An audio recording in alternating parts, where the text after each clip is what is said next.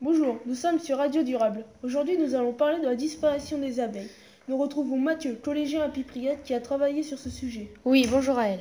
Je vais vous poser des questions sur la disparition des abeilles. D'accord, allons-y.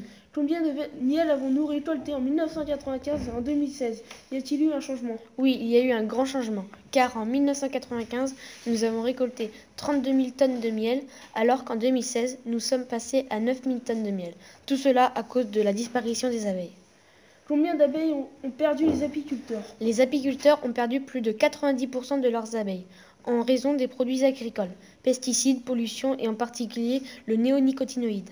Qu'est-ce que le néonicotinoïde Le néonicotinoïde sont des insecticides, c'est-à-dire des produits tueurs d'insectes. Il pourrait être l'un des responsables du symptôme d'effondrement des colonies d'abeilles. Qu'est-ce qui fait disparaître les abeilles Et est-ce que c'est grave Comme je vous l'ai dit tout à l'heure, il y a le néonicotinoïde, la pollution, les frelons asiatiques, la simplification des paysages et le varroa. Qu'est-ce que le varroa Le varroa est un acharien parasite des abeilles. Et oui, la disparition des abeilles serait très grave, car sans abeilles, nous ne pouvons plus col- cultiver. On estime que sans elles, l'humanité durerait plus que 4 ans.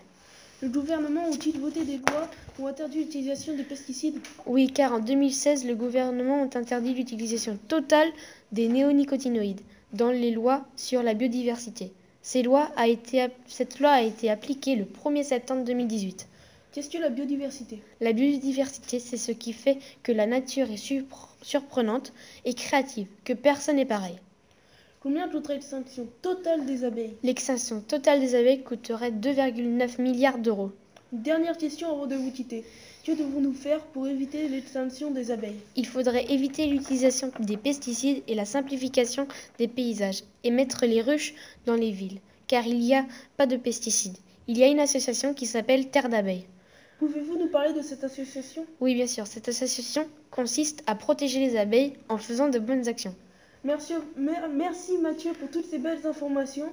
Au revoir et à plus sur Radio Durable. Au revoir à elle.